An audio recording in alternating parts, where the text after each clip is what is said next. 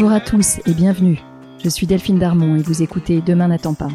Dans ce podcast, nous discuterons à bâton rompu, à cœur ouvert, avec des hommes et des femmes qui travaillent à rendre le monde un peu meilleur. Ils sont entrepreneurs engagés, investisseurs à impact, fondateurs d'ONG, artistes activistes. Ils repensent les industries traditionnelles comme la mode ou l'agroalimentaire. Ils agissent dans les domaines de la santé, de l'éducation ou de l'environnement. Ensemble, nous échangerons sur leur parcours, les raisons de leur engagement et sur leurs projets. Mon rêve, c'est que ces histoires nous inspirent et nous servent à trouver notre propre chemin pour passer à l'action. Je vous souhaite une très bonne écoute.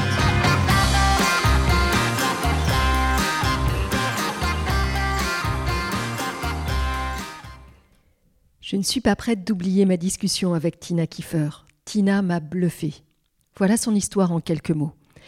À l'époque, Tina est au sommet de sa carrière. Elle dirige la rédaction de Marie-Claire, elle a un mari aimant et quatre enfants. Autant dire que sa vie est pleine et épanouie.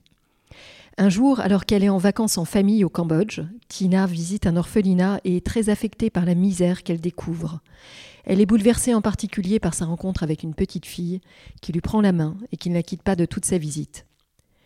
Alors commence pour Tina ce qui deviendra sa mission de vie.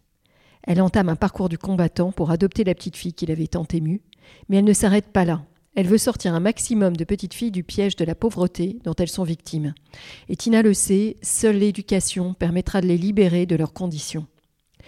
Il faut savoir que les filles ne représentent qu'un tiers des enfants scolarisés dans le monde, et beaucoup moins évidemment dans les régions les plus pauvres comme dans les campagnes cambodgiennes, où les filles sont promises aux tâches ménagères ou aux travaux des champs.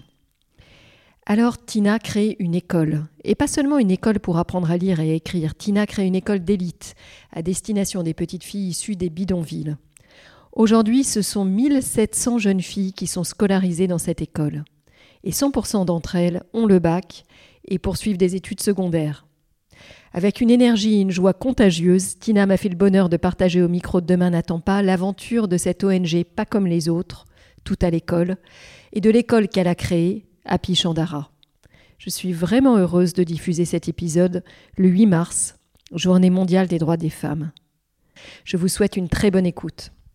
Bonjour Tina. Bonjour. Tina, merci de me recevoir aujourd'hui dans les locaux de Toutes à l'école à Boulogne. Tina, vous avez été longtemps journaliste, directrice de rédaction. On va revenir sur cette, ce moment-là de votre vie professionnelle. Et puis un jour, vous avez été envoyé en mission au Cambodge pour, euh, pour votre titre de presse. Vous avez été dans un orphelinat et vous êtes tombé en amour quelque part euh, pour euh, une jeune fille qui était dans cet orphelinat. Vous l'avez adoptée et vous avez été beaucoup plus loin. Vous avez été créé une école qui se développe depuis, depuis 2006. Cette école porte le nom de votre fille, elle s'appelle Happy Chandara, dans, son, le nom du, du, campus, et elle accueille aujourd'hui plus de 1700 jeunes filles de tous les âges on va parler de tout ça, mais avant, j'aurais aimé vous passer le micro et vous laisser vous présenter en commençant par le début, en nous racontant qui vous êtes, comment vous avez grandi. J'aime bien essayer de comprendre euh, comment ces engagements sont nés, parce qu'en général, ça prend toujours racine dans, des valeurs qui ont été transmises dans l'enfance. Oh, c'est une question large. Comment, comment j'en suis arrivée effectivement à, à, ne faire que ça, en fait, à consacrer ma vie à Happy Chandara, à l'association Toutes à l'école. Je me suis souvent posé la question parce que c'est vrai que c'est pas anodin de tout plaquer euh, pour se lancer à corps perdu euh, dans le sauvetage des petites filles. Je me suis toujours demandé s'il y avait, il était resté une petite fille en moi que je cherchais à sauver, mais je ne vois pas. Donc je n'ai pas la réponse. Je me suis aussi demandé si le fait d'être comme ça focus sur l'éducation des filles ça avait un rapport avec l'histoire de ma mère qui a dû arrêter ses études très jeune parce que euh, était d'un milieu très très très pauvre et qu'on a toujours eu une grande souffrance et souvent elle me disait euh, si j'avais été à l'école en même temps elle, s'est très très bien rattrapée quand même. Mais euh, peut-être aussi l'idée des petites filles pauvres qui doivent aller à l'école ça a peut-être un rapport avec l'histoire de ma mère qui était une petite fille pauvre qui n'a pas pu aller à l'école c'est possible, je sais pas. Et puis, je crois que j'ai euh, un attachement, euh, euh, une attirance à, quelque chose de très, très, très fort. Mais depuis toujours envers les enfants, quand j'ai depuis toujours, c'est-à-dire que à 16 ans, je n'avais qu'une envie, c'était oh, vivement que je sois mère et vivement que j'ai un enfant. Vous voyez, c'est-à-dire que j'ai un instinct maternel un peu hypertrophié, d'ailleurs j'en ai cinq. Donc, donc voilà, donc je pense qu'il y a certainement beaucoup, beaucoup de choses qui rentrent dans cette grande mixture qui fait que euh, un jour vous décidez de passer à l'acte, et puis il y a aussi le hasard de la vie, il y a aussi les rencontres. moi, c'était pas du tout écrit que je rencontre un jour dans cet orphelinat une petite fille qui pleure sur un banc et, qui avait à l'époque à peu près trois ans et demi. On n'a jamais su son âge puisqu'on ne connaît pas les conditions de sa naissance. Cette petite Chandara que j'ai été chercher six mois après avec un visa médical et qui a grandi à la maison, donc c'est mon cinquième enfant. Et là, je me suis dit, euh, quand je suis venue la chercher à Phnom et que j'ai vu toutes les petites filles qui mendiaient euh, sur les trottoirs, et elle, au bout de ma main, ça y est, je venais la chercher, je lui avais mis une jolie robe euh, qui appartenait parce que j'ai une autre fille du même âge, je lui avais coupé les cheveux, et d'un seul coup, c'était une autre petite fille. C'était plus la petite fille en haillon, et c'était une petite fille comme, bah, comme on a chez nous, vous voyez. Et je voyais les, les, autres petites filles sur les trottoirs qui, qui faisaient la manche avec des bébés dans les bras. Et là, quand je suis rentrée à Marie-Claire, euh, à l'époque j'étais directrice de la rédaction de Marie-Claire, j'ai dit, bah, tiens, on va s'engager à fond sur l'éducation des filles. De toute façon, c'est hyper important, l'éducation des filles, c'est un grand levier. Et euh, c'est comme ça que j'ai lancé la première opération pour construire l'école primaire. Tina, là on rentre euh, à deux pieds dans l'histoire d'Api Chandara. Je vais vous faire faire une petite marche arrière. Et on va revenir sur la première euh, partie de votre vie professionnelle qui a été longue. Vous avez été journaliste, vous avez été directrice de rédaction. Est-ce qu'on peut passer un peu, commencer un peu par là? Est-ce que vous pouvez me raconter comment est-ce que vous êtes retrouvée dans ce milieu? Euh, Pourquoi ce métier? Et quel, euh, quel, lien ça, ça a permis derrière vers, le, vers, vers l'associatif et l'engagement? Alors pourquoi ce métier en fait moi, j'étais pas une bosseuse quand j'étais jeune. Je suis bien rattrapée depuis. Euh, je suis autodidacte, c'est-à-dire que j'ai passé mon bac. Euh, j'avais à peu près, j'étais un peu en avance quand même. J'avais 16 ans, 16 ans et demi, mais j'aimais pas les études. Donc, je suis partie de chez mes parents. Euh, mes parents voulaient que je fasse certaines études. J'étais pas d'accord. Donc, j'étais vivre à Lille euh, chez mon petit ami. J'ai rompu avec mes parents. Euh, j'étais peut-être pas très facile à l'époque, voilà, rebelle comme on dit. Et puis euh, au bout d'un an à zoner à Lille, euh, je me suis dit il faut quand même que je me prenne en main. J'avais pas du tout envie de, de passer ma vie à traîner, à fumer des pétards. Et, euh, et mon père qui travaillait dans la pub, qui était un publicitaire assez connu à l'époque, qui est plus de, qui est plus de ce monde aujourd'hui, a déjeuné avec moi. il avait envie qu'on se retrouve, quoi. Il était peiné aussi du fait que je sois partie. Il m'a dit, mais écoute, t'as pas envie de faire un stage quelque part? Fais un stage, apprends quelque chose. Moi, j'avais, j'avais pas envie de continuer à ne rien faire. Je sentais que j'avais envie de créer, j'avais envie de faire des trucs. Et à l'époque, je lisais un magazine qui me faisait beaucoup rire, qui s'appelait Cosmopolitan. Et c'est vrai que le Cosmo, dans les années 80, était un, journal assez hilarant, un journal féministe, mais euh, qui aime les hommes, qui s'en moque avec humour, qui était très novateur. Il y avait vraiment une écriture très très drôle. Et je dis, écoute, moi, il y a un journal qui me plaît bien, j'aimerais bien faire un stage, c'est à Cosmo. Et, euh, et, donc j'ai pu faire un, alors j'ai pu faire un stage. Alors lui, il avait que la possibilité de m'envoyer au service de pub, ce qui m'intéressait pas beaucoup. Et puis coup de chance, euh, il a fallu remplacer la secrétaire de la rédaction pendant le mois d'août. Euh, en échange de quoi j'ai pu lier le stage. Et je me suis dit, ça a l'air quand même vachement bien. J'allais photocopier euh, les articles de Catherine Pancol, de Joël Goron, de François Zenakis. J'étais un peu euh, préposée à la, à la, photocopieuse au café. Bon. Et je me disais, mais c'est vachement intéressant. J'écoutais les conférences de rédaction, elle rencontrait des tas de gens, elle faisait des interviews. Et donc, j'ai commencé à aller à des conférences de presse où personne n'avait envie d'aller. Hop, on envoie, on m'appelait Suspouce à l'époque parce que je faisais mon pouce. On envoie Suspouce. Alors, Suspouce allait aux conférences de, de, presse. Et comme il y avait une rubrique d'information générale, chaque fois, je faisais un petit article sur le truc si c'était intéressant. Et puis, j'essayais d'avoir une écriture un peu cosmo, un peu rigolote. Et, puis, bon, il se trouve que j'ai une chance, c'est c'est vrai que j'écris assez facilement. Et donc, j'ai arrivé à repérer mon écriture. Elle dit, ah, ben, très bien, c'est rigolo, c'est sympa. Et petit à petit, donc j'ai fait mon premier grand papier, j'allais, j'avais pas encore 20 ans. Et on m'avait demandé, on m'avait proposé de faire les coulisses du métier de mannequin, d'aller me présenter dans les agences et de raconter euh, toutes les coulisses qui ne sont pas forcément roses quand on veut devenir, à l'époque on disait top modèle. Et donc ça a été mon premier papier et je me souviens que la chute du papier c'était, euh, mais si je voulais réussir dans ce métier, il faudrait que je me dépêche car j'ai déjà bientôt 20 ans. Alors Tina, vous êtes passée dans différents titres et puis très longuement à Marie-Claire. Vous avez été directrice de rédaction. Pendant dix ans. Grand coup de cœur, Marie-Claire Oui, oui, oui. En plus, c'était vraiment intéressant, Marie-Claire, parce que quand je suis arrivée, en fait, on m'avait proposé de, de lancer la nouvelle formule du Marie-Claire. C'est quand même une institution, Marie-Claire. Surtout que Cosmo, c'est le même groupe. Donc quand j'étais petite, on peut dire, j'étais à Cosmo. Dans l'immeuble, il y avait Marie-Claire. Marie-Claire, c'était l'institution. Bon. Et puis après, moi, j'ai quitté Cosmo pendant plusieurs, plusieurs années. Et puis, euh, à peu près, c'est drôle les signes de la vie, à peu près 20 ans après mon entrée à Cosmo, la personne que j'avais vue qui m'a fait rentrer en stage, Marie-Paul Laval, me dit Tina, euh, on voudrait te rencontrer peut-être pour te proposer la reprise de Marie-Claire. J'ai trouvé que ça soit 20 ans après, j'ai trouvé qu'il y avait un signe du destin assez étonnant. Et c'est comme ça que je me suis retrouvée donc à, à travailler sur la nouvelle formule du Marie-Claire. Et ça, c'était hyper passionnant. Alors, quel était le rapport du titre à l'engagement à l'époque? C'est un journal qui, depuis 60 euh, ans, 70 ans, je ne sais pas quel âge a Marie-Claire, a toujours accompagné l'émancipation des femmes. Alors, aujourd'hui, on est plus sur des combats où euh, je pense que les femmes sont informées. Maintenant, il faut obtenir l'égalité, il faut lutter contre les violences conjugales, etc il y, a, longtemps, il y a, quelques décennies, nos mères n'étaient pas toutes informées sur leurs droits. Elles étaient souvent très endoctrinées. Donc il était très important de leur donner une liberté de pensée, une liberté d'action. Moi, quand je suis arrivée à Marie-Claire, c'était il y a une quinzaine d'années. Euh, bon, ça va, c'était déjà très émancipé. Donc on était déjà plus sur l'international, sur le combat des femmes à l'international. Et moi, quand je suis arrivée, j'ai fait prendre pas mal de. Un certain virage sur tout ce qui était sur les enfants, sur la cause des enfants parce que d'abord, nous, ça nous touche, hein, c'est à cause des femmes, à cause des enfants, souvent ça se rejoint. Les petites filles qui sont mariées à 12 ans, bah, c'est que ce sont des femmes qui vont souffrir. Donc, euh, j'ai beaucoup, beaucoup développé les reportages sur, la, sur, les, sur les problèmes euh, qui touchent les enfants, aussi bien en France, où il y a beaucoup de maltraitance, où il y a beaucoup d'enfants placés, mal placés, etc., où il y a des gros problèmes de blocage sur l'adoption, ça, c'est pas normal, que, euh, qu'à l'étranger. Donc euh, oui, c'est un journal engagé. Et de même que DS que j'avais euh, j'avais créé euh, avant de rentrer à Marie-Claire, c'était alors là pour le coup c'était un journal très très engagé. Quand je suis arrivée à Marie-Claire, on était c'était Bush qui était qui dirigeait les États-Unis. Il y avait une espèce d'accélération des, des, exécutions capitales. Et on avait fait toute une campagne tous les tous les mois. Il y avait une page contre la peine de mort aux États-Unis. et on avait réussi à mobiliser beaucoup de monde, à à payer un avocat d'office qui avait fait sortir un mec qui était innocent, parce que c'est vrai qu'il y a quand même pas mal d'innocents dans les couleurs de la mort. Là, on est vraiment dans l'activisme, en fait. On va au-delà de l'information. Euh, oui, oui. C'est intéressant. Qu'est-ce qui vous amène du coup au Cambodge? Oh ben alors, En fait, je ne suis pas partie pour un reportage. Je suis partie en vacances avec mes enfants, avec deux de mes quatre enfants, mes deux plus jeunes.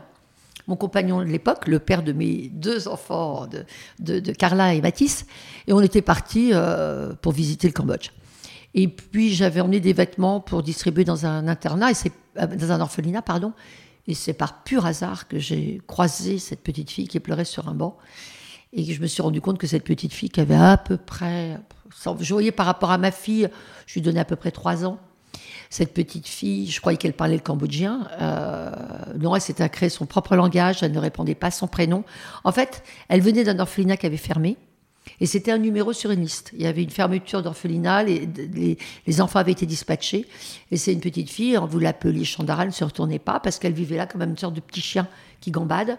Elle pleurait et elle avait toujours un petit bâton à la main pour se défendre. Donc autant vous dire que... Euh, et moi, donc j'ai pris dans mes bras quand je l'ai vue pleurer et je déjeunais là-bas parce que je déjeunais avec le médecin de, de, de l'orphelinat et pendant tout le repas, elle ne m'a pas lâché. Elle était accrochée comme un koala. Par contre, elle refusait de me regarder. Chaque fois que je voulais la regarder, elle tournait la tête. Comme si, alors c'est mon interprétation, mais j'avais l'impression que elle avait peur de peut-être de s'attacher. Elle avait une espèce de, on lui avait trop fait peut-être. Donc je, on est parti de cet orphelinat en fin d'après-midi. Alors moi je marchais à côté de mes chaussures, j'étais quand même très très perturbée de la laisser là. Et j'ai dit au, médecin, j'ai dit écoutez, il faut absolument qu'elle sorte. Il dit oui, mais euh, l'adoption est fermée avec la France, parce que moi j'étais prête à l'adopter. Mon compagnon aussi. Bon, j'étais assez, euh, assez ouvert sur ce genre de choses. Et euh, ouais, mais l'adoption est fermée. Je lui ai dit, écoute, je vous en supplie, essayez de trouver des Italiens, c'était ouvert, des Belges, c'était ouvert avec la Belgique. Parce que c'est, il m'avait dit, oui, mais c'est difficile parce que ce n'est plus un bébé. Souvent, les parents veulent adopter un bébé parce qu'ils ne peuvent pas avoir d'enfant. Ça va pas être évident. Donc, euh, donc voilà, donc je suis repartie en France, j'étais vraiment très perturbée. Je me suis dit, il faut trouver une solution. Et puis, et puis le médecin m'a rappelé, je me souviens, j'étais en voiture, j'allais à Marie-Claire, coup de téléphone, et il me dit, en fait, cette petite, elle avait un problème de santé, je ne vais pas rentrer dans les détails ici, mais qui me dit, écoutez, avec ce problème de santé, j'ai peut-être la possibilité de lui avoir un visa médical pour la faire examiner en France.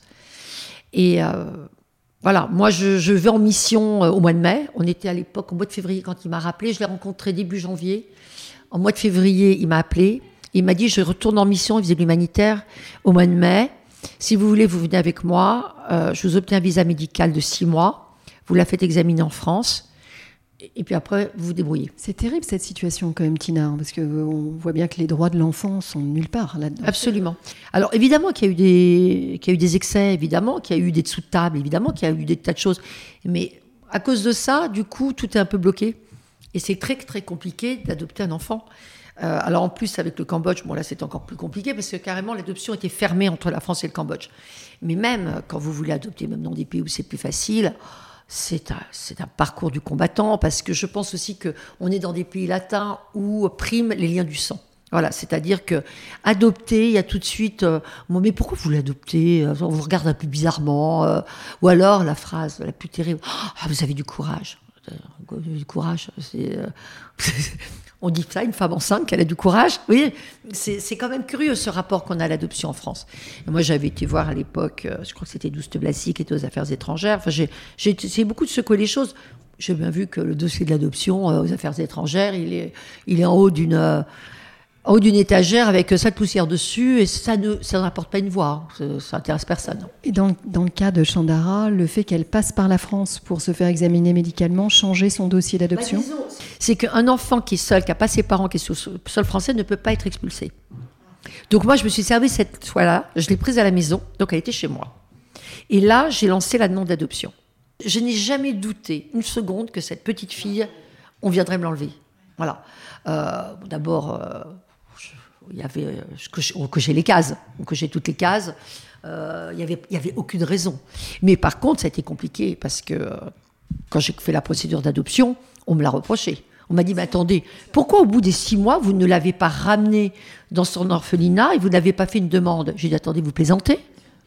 Alors Chandara est arrivée sur le sol français et tout s'est bien passé juridiquement et émotionnellement. Et Chandara a changé de nom, elle s'appelait Théa en arrivant en France. Quelle joie, quelle joie Tina vous auriez pu vous arrêter là et savourer ce moment. C'était déjà énorme.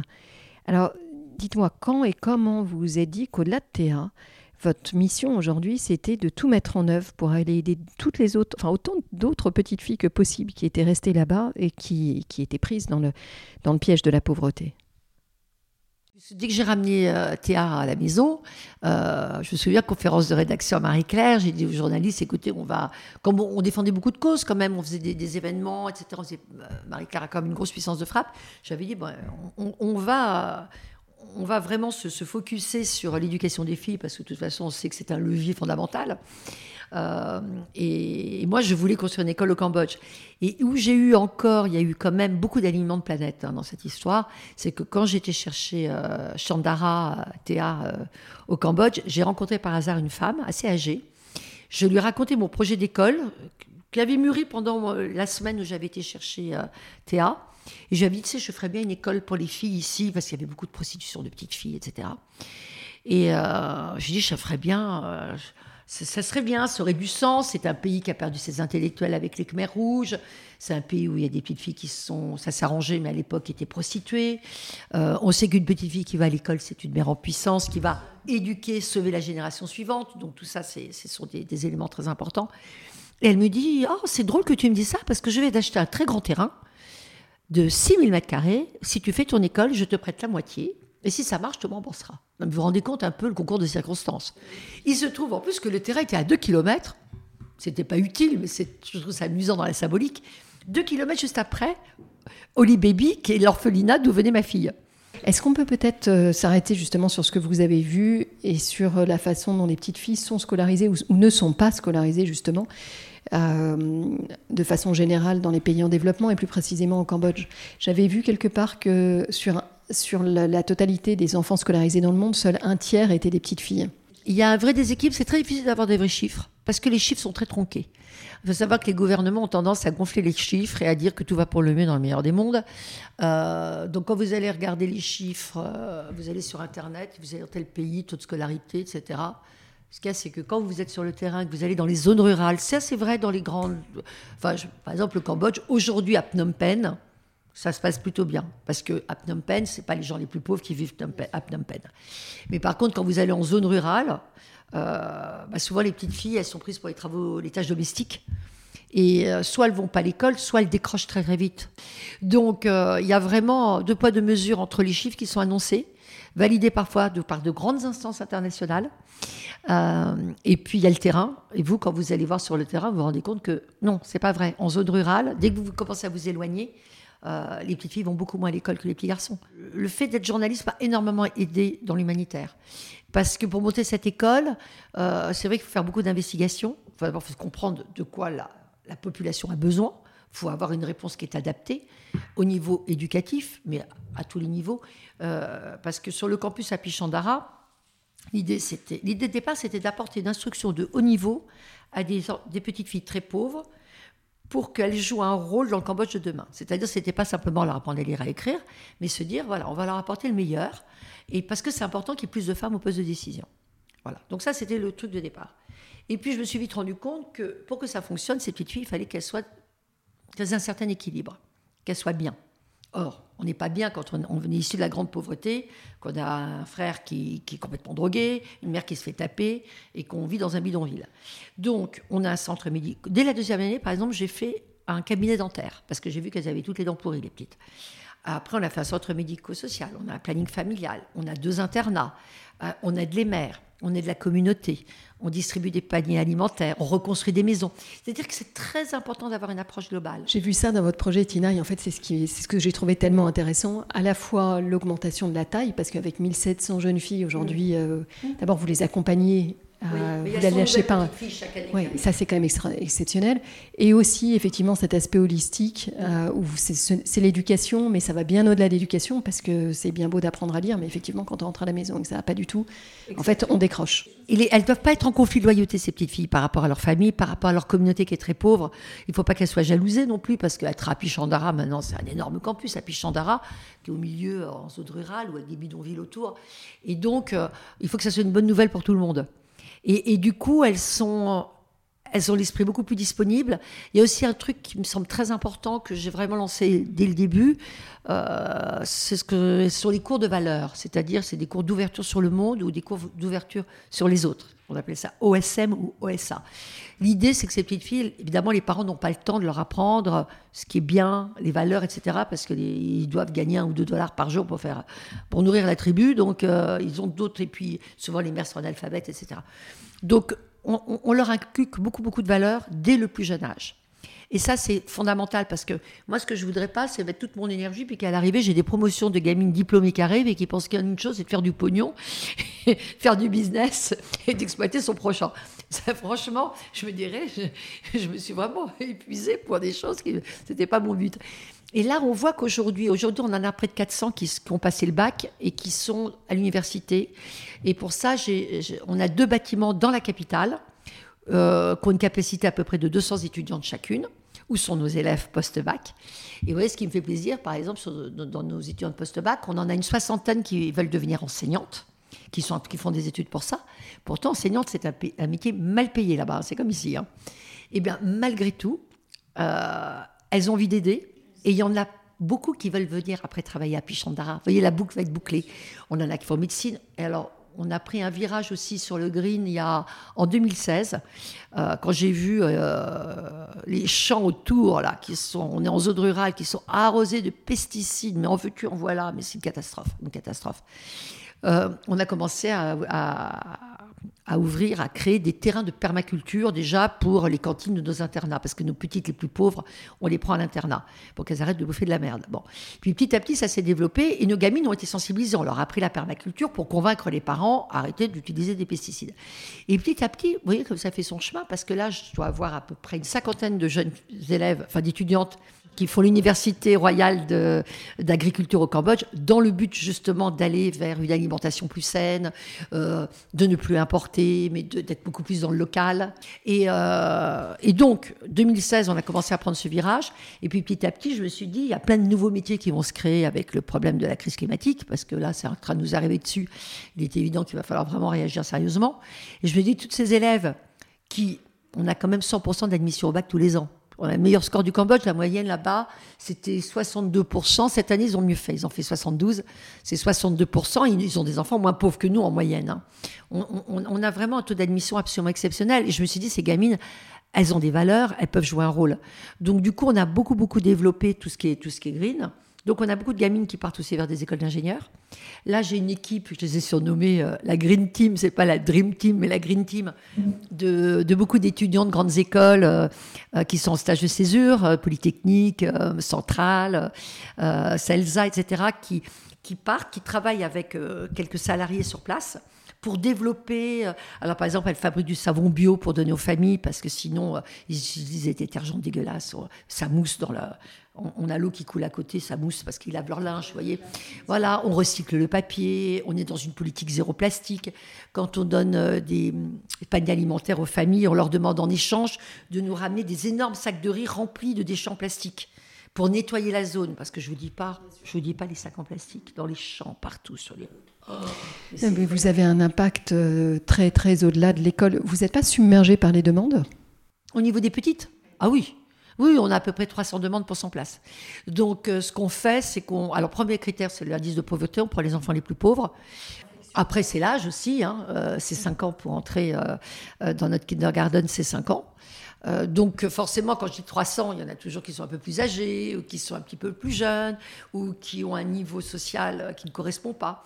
Donc, à l'arrivée. Alors, parfois, ça nous est arrivé quand c'est un petit peu limite, on aide un peu les familles pour être sûr que les petites aillent quand même à l'école publique du coin on aide un peu les familles, on, connaît bien les directeurs des écoles publiques du coin. Tina, on voit qu'au fil des années, parce que maintenant on en est à une petite quinzaine d'années, au fil des années ça s'est énormément construit, ça s'est énormément développé. Est-ce que vous aviez cette vision au départ? Non, non parce que j'étais persuadée qu'il y avait beaucoup de décrochage. Euh, D'ailleurs, tout le monde me disait, mais Tina, mais attends, tu as vu où elles vivent, t'es petite, tu vas leur apprendre tout ça, mais ça va pas, ça va pas fonctionner. Et finalement, justement, parce qu'elles n'ont rien, elles se sont terriblement accrochées terriblement accroché. Et ça m'avait surpris parce que dès les premières années, je me souviens, euh, première récréation, c'était la première année. Donc, euh, elles étaient dehors. Alors, au début, première fois quand elles arrivent, bon, d'abord, on leur met des uniformes parce que sinon, elles sont en pyjama trouées. Et euh, elles sont un peu farouches, quoi. Elles ont peur, elles tirent un peu la tête. Vous venez 15 jours après, c'est comme les petites filles du monde entier, quoi. Elles rigolent, elles ont appris à, ces petites faux folles, à faire la corde à sauter, etc. Donc, ça, c'est plutôt très très agréable de voir ça. Et, pendant la cour de récré, il y avait qui m'entraînait dans la cour de la classe. Alors je comprenais pas pourquoi. elle me montrait sur la main qu'elle voulait apprendre à écrire. C'est que même pour les familles, en plus, au Cambodge, ils ont eu les Khmer rouges qui ont tué tous les intellectuels, qui ont tué tous les profs. Donc vous imaginez pour les grands-parents, par exemple, qui ont vécu les Khmer rouges, avoir leur fille qui aille à l'école. Donc euh, elles ont une, une fin d'apprendre qui a beaucoup aidé. Et puis je crois que l'approche globale a aussi beaucoup aidé. Alors, on a eu un peu de décrochage. Mais par exemple, moi, j'étais persuadée que ça s'arrêterait à la troisième. J'avais ouvert un centre de formation professionnelle au métier de la coiffure pour celles qui n'arriveraient pas. Bah, finalement, bah, j'ai pris des élèves d'ailleurs parce que personne ne voulait, elle voulait tout à fait passer le bac. Donc, du coup, je faisais ça. Je me souviens avec la Fondation L'Oréal qui nous soutenait. Donc, je leur ai expliqué le problème. Alors, on a, on a converti ça. À la place, ils financent des salles de labo de, labo de sciences. Super. Et du coup, on a beaucoup de gamines en filière scientifique. Et c'est génial parce qu'on est passé de ça au labo de sciences.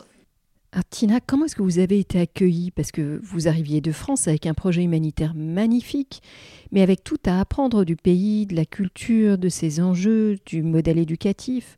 Comment vous avez fait pour lancer un projet aussi important depuis la France? Alors déjà, j'avais, j'ai eu la chance de rencontrer des femmes cambodgiennes qui ont fait partie de l'équipe de départ, qui étaient brillantes. Par exemple, Siri Vout, qui est notre directrice pédagogique, qui est arrivée dès la deuxième année, elle est toujours là. Et je dis toujours, oh, Siri que Dieu te prête vie. Bon, elle a 70 ans maintenant. Mais elle est excellente, quoi. C'est une très, très bonne. Euh, elle était prof de fac euh, autrefois. Et euh, donc, j'ai eu la chance de rencontrer quelques Khmer. Enfin, Khmer, ça n'avait rien à voir avec. On dit Khmer rouge, mais Khmer n'a rien à voir avec les Khmer rouges, on dit les Khmer. Quelques Khmer. qui m'ont aidé au début à développer cette, cette vision, etc. Donc, je crois qu'il y a eu de la chance d'avoir été bien entourée. Il y a eu la volonté des petites d'apprendre. Euh, il y a eu beaucoup, beaucoup, beaucoup de travail. C'est sûr, ça a été surtout qu'à l'époque, j'avais quand même Marie-Claire sur le dos. Et comme j'avais, ça faisait un bout de temps que dirigeais Marie-Claire, bon, je connais, j'étais un peu en pilotage automatique, donc j'arrivais à faire beaucoup de missions quand même, à partir beaucoup au donc, Cambodge. Donc beaucoup d'allers-retours et puis tout de suite une équipe locale en fait. Et tout de suite une équipe locale et des Cambodgiens. Tina, on sent une énergie d'enfer et c'est ce qui et puis une envie, une joie aussi dans le développement du projet. Qu'est-ce qui a été difficile Le recrutement, c'est plus dur. très très difficile de vous entourer de bonnes personnes, d'avoir des personnes qui restent aussi. Le Cambodge, c'est loin. Donc vous avez parfois, au début, j'avais quand même des personnes qui venaient d'ici, euh, directeurs des opérations, etc. Et au bout d'un moment, bah, ils ont envie de faire leur vie, leur vie privée, leur vie personnelle, fonder une famille. Donc, euh, dans le plus dur, c'est le recrutement. J'avoue qu'en plus, je suis pas très bonne en recrutement. Le plus difficile, c'est quoi? C'est pas ah, bah, évidemment, c'est lever de fonds. Alors, il y a eu des moments plus ou moins. On a eu très peur au moment du Covid. On s'est dit oh là là, qu'est-ce qui va se passer? Et alors là, il y a un élan de générosité au niveau global. Toutes les ONG ont bien passé cette vague. Euh, là, par contre, depuis euh, l'affaire de l'Ukraine, nous, par exemple, on, lève des fonds grâce à l'arrondi solidaire en caisse. Vous savez, euh, Sephora nous soutient mais formidablement bien depuis 10 ans. On a Carole, on a Monoprix. Et puis là, ben, vous appelle et on vous dit Tina, tu as vu ce qui se passe en Ukraine On est désolé, on débranche l'arrondi solidaire, on la met sur l'Ukraine. Et en même temps, je comprends, c'est normal. Et, euh, et, puis maintenant, il y a la crise énergétique. C'est-à-dire que les gens, quand on voit le prix de l'électricité, ils commencent à regarder et puis se dire Oh là là, mon abonnement télé euh, Orange, il est un peu cher, je vais prendre autre chose. Oh là là, c'est quoi la petite que je parraine tous les mois? 35 euh, euros par mois. Même si ça leur coûte que 12 euros après défiscalisation, première fois qu'on arrive, à ça, on constate aujourd'hui qu'on a plein d'annulations de parrainage de petites filles. Et ça, c'est nouveau, ça n'était jamais arrivé en 15 ans. Aujourd'hui, c'est vos deux jambes de financement, hein, Tina. Vous avez du parrainage d'un côté, des entreprises qui lèvent des fonds euh, via leur réseau. En fait, c'est surtout des entreprises de, retail. Absolument, euh, tout à fait. Carole, Sephora, euh, Etam. On a la Fondation L'Oréal avec deux laboratoires de sciences euh, Fondation Albatros. On a quelques fondations qui nous accompagnent et qui sont dans la durée avec des gens assez exceptionnels, je dois reconnaître. Ça, ça vous remonte le moral quand même. Euh, et puis, en même temps, euh, vous avez l'autre truc très important, le parrainage des petites filles par des particuliers. Et ça, c'est bien même pour les petites. Vous savez, on a beaucoup de particuliers qui viennent visiter Cambodge, qui viennent rencontrer leurs petites filleules. Ils viennent souvent pendant les vacances scolaires avec leurs enfants. Euh, rencontrer la petite cousine de là-bas, rencontrer la famille. Les parrains, quand ils sont parents, nous disent souvent ça, c'est formidable parce que mes enfants se rendent compte que l'école, c'est pas un dû. Quand ils viennent et qu'ils voient là, ce qu'ils appellent la petite cousine du Cambodge, qui se bat, qui a des bonnes notes et qui vit dans un taudis et tout ça, le gamin, il arrête un peu de se plaindre. Euh, voilà. Donc là, on, déploie beaucoup, beaucoup d'énergie que moi, je préférerais mettre dans l'école, mais que je mets pour trouver des nouvelles idées pour lever des fonds. Je comprends. Alors, on fait du coup, bien sûr, un appel à tous ceux qui nous écoutent. Je mettrai les liens vers dans les notes de l'émission. Ouais. bien sûr. Et, tout le monde peut vous contacter, Tina. Euh, et tous les, tous les parrainages sont bons à prendre toutes les entreprises aussi. Je suis sûre que vous avez plein d'idées de, de, plein de façons, bien sûr. Continuez à les accompagner. Excusez-moi, ça c'était pas clair pour moi. Post-bac, vous êtes encore là. Bien sûr, parce que on est obligé, parce que comme elles viennent de milieux très très pauvres, euh, à l'université évidemment, elles se retrouvent avec des gamins qui viennent de familles riches voire de familles parfois un peu corrompues, qui ont voyagé. Ils ne font, pas de, font pas de cadeaux aux pauvres. Hein. Donc c'est important qu'elles aient les codes, c'est important qu'elles aient une culture, c'est important qu'elles soient à l'aise. Donc, elles sont hébergées dans nos, euh, dans nos deux foyers. Elles ont des cours à côté de. Par exemple, c'est le journaliste qui parle. C'est très important qu'elles soient au courant de ce qui se passe dans le monde parce qu'elles, elles, n'entendent pas ça à la maison, contrairement aux, autres étudiants. Donc, elles ont du décryptage de JT, de journaux télévisés. Donc, j'ai une journaliste, Kanita, qui leur fait le soir du. Alors, ça se peut être CNN, la BBC, etc., qui leur montre des journaux télévisés, elles font des débats. Donc, elles sont au courant de tout ce qui se passe dans le monde. Euh, qui ont de l'argent et qui sont à l'université. Il faut continuer à les soutenir financièrement parce que c'est un sacré truc financièrement de faire des études. Alors, en fonction, si elles obtiennent des bourses, ça coûte moins cher. Ça dépend de ce qu'elles font comme études. Il y a des études qui coûtent cher. C'est sûr que les petites qui sont à l'UNISA, ça nous coûte très cher. En plus, elles en ont pour 4 ans. Euh, mais en même temps, c'est génial. Elles veulent travailler en plus dans les énergies renouvelables. Elles sont hyper brillantes. Euh, voilà. Donc, c'est un peu au cas par cas. Comment est-ce que vous avez vécu et comment votre entourage a vécu cet engagement et, qu'est-ce que vous diriez aux personnes qui nous écoutent qui eux-mêmes s'interrogent sur leur engagement? Alors comment je l'ai vécu, c'est vrai, je l'ai pas tellement analysé parce que j'étais prise, je suis tellement prise dans une énergie. Et puis vous savez, enfin, en tout cas cette école, j'ai toujours, quand j'ouvre une porte, il y a toujours une autre derrière qu'il faut ouvrir. La nature a horreur du vide. Et quand vous commencez à créer quelque chose dans un lieu où il y a un tel besoin d'éducation, de tas de choses, de défense de l'environnement, de tous ces trucs-là, vous êtes absorbé un peu comme si vous, jetiez de l'eau sur le sable. Et donc, du coup, vous en faites, mais il y a toujours besoin d'en faire encore. Et en même temps, c'est passionnant parce que c'est hyper créatif, ça marche. Les petites, elles sont heureuses. Là, je suis rentrée de mission dimanche.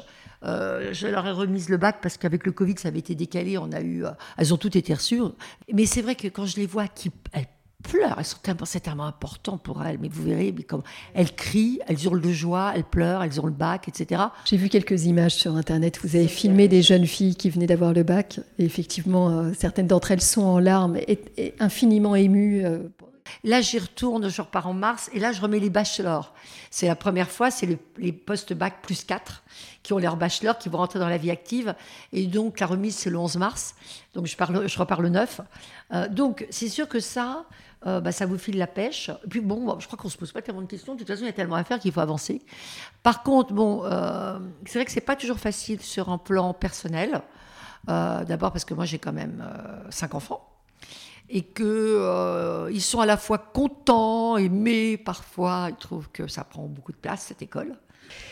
Quelles sont les prochaines étapes pour Happy Chandara? Comme vous le dites, à chaque fois qu'on pousse une porte, il y en a une autre. C'est d'envisager la suite déjà, parce que moi, je ne suis pas immortelle, que je ne suis pas toute jeune.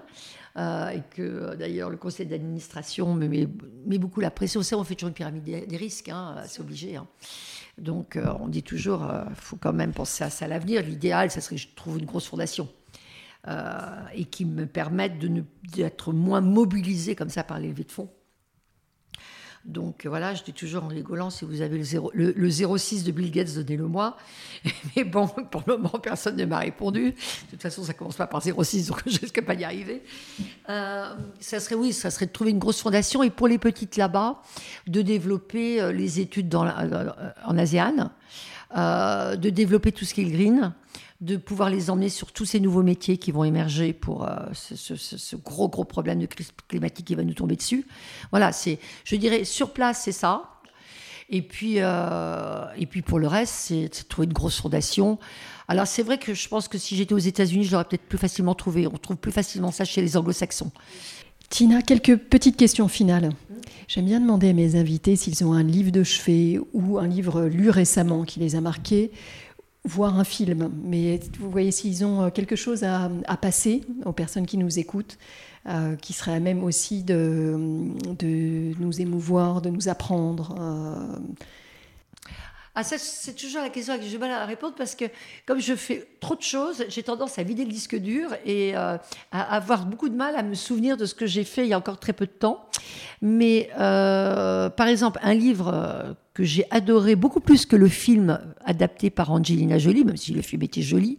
Le livre, ça s'appelle D'abord, ils ont tué mon père qui c'est une petite qui raconte l'enfer des camps comme la Rouge, qui s'en est sortie. Le livre est absolument hyper prenant. Je le dis juste deux secondes, qu'il y a quand même euh, plus d'un quart de la population qui a été exécutée, massacrée par, par les leurs. C'est-à-dire que c'est la seule fois que ça existe. C'est même pas un génocide, puisque c'est pas une ethnie qui a tué une autre ethnie c'est un peuple qui s'est autodétruit. On était dénoncé par le cousin, par le frère. C'est un truc totalement unique ce qui s'est passé au niveau des Khmer J'ai fait un épisode hyper intéressant sur ce sujet-là avec une, avocate de droit pénal international, Jeanne Sulzer. Je vous l'enverrai. Une dernière question, Tina. Euh, à qui vous aimeriez passer le micro de Demain n'attend pas?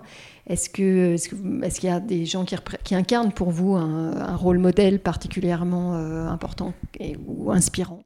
Moi, je connais des personnes très engagées autour de moi et j'admire ce qu'ils font.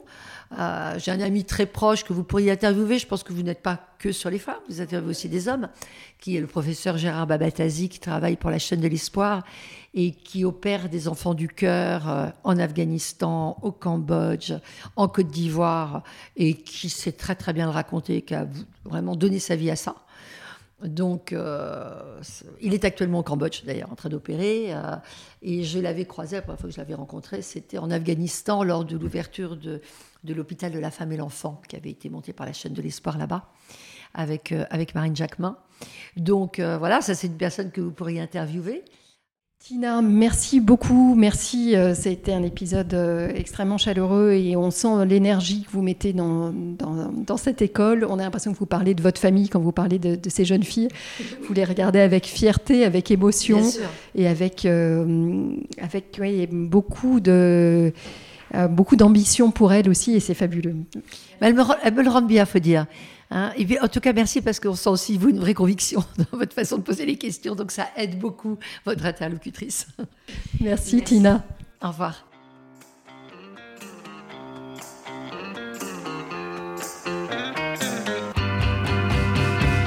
Un grand merci de nous avoir écoutés jusqu'ici. J'espère que cet épisode vous a plu. N'hésitez pas à nous laisser vos commentaires ou suggestions d'invités sur Instagram. Enfin, si le podcast vous a plu, allez vous abonner et notez-le 5 étoiles, bien sûr, sur Apple Podcast. Vous pouvez même demander à vos amis, à vos enfants, à vos voisins, aux amis de vos amis, aux voisins de vos voisins, de mettre une note au podcast. C'est comme ça seulement que Demain n'attend pas gagnera de la visibilité et sera trouvable sur les plateformes. Alors je vous dis à très bientôt pour un nouvel épisode.